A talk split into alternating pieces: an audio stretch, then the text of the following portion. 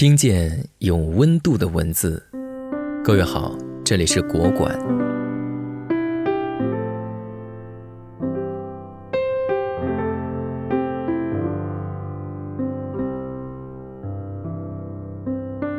道德经曰：“天地不仁，以万物为刍狗。”大意是：苍天呐，大地呀，你们太没仁义了。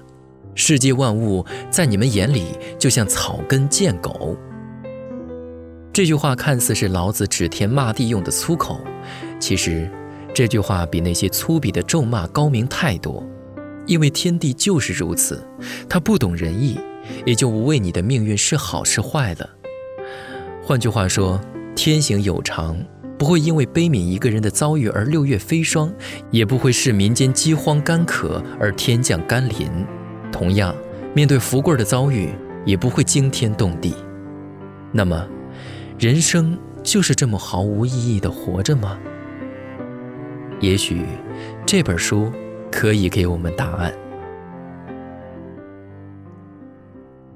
老人和牛渐渐远去，我听到老人粗哑的、令人感动的嗓音从远处传来。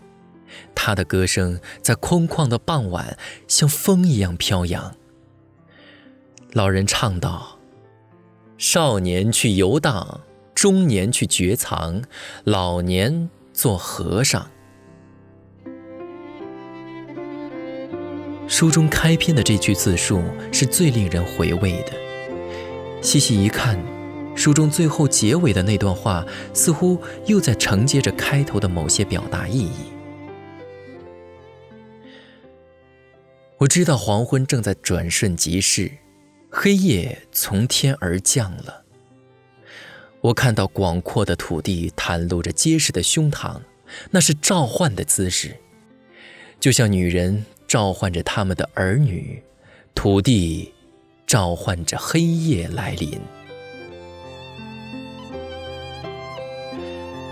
这一切不就是在告诉我们，生命就是人生的田地。每一次被播种的苦难，都会成长为一个希望。他们就是我们自己的御手，不管身上承受着什么，不管脖子上套着什么，不管肩上负载着什么。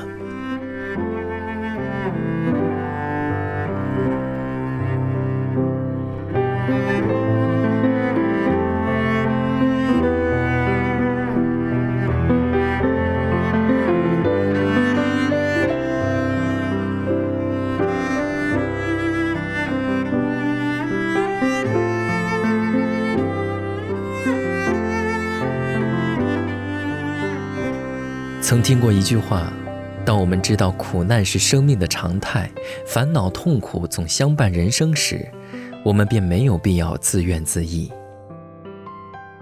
而在活着中看到的是伴随着福贵的一生，连接着身体一部分的东西，甚至比吃的用的还重要。你看，作者赋予他的命运安排是这样的。每当看到福贵儿的生活似乎会出现转机时，命运这时候就开起了玩笑。在那个动荡的年月当中，也许大部分人的生活都笼罩在欲哭无泪的压抑当中，每一刻都让我们倍感战栗。直到最后看到福贵儿那僵直的脊背走在洒满盐碎石的路上时，我们才忽然顿悟：所谓生命的常态。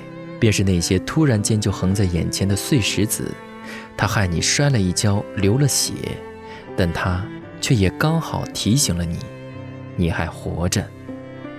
这，不就是活着的最大意义吗？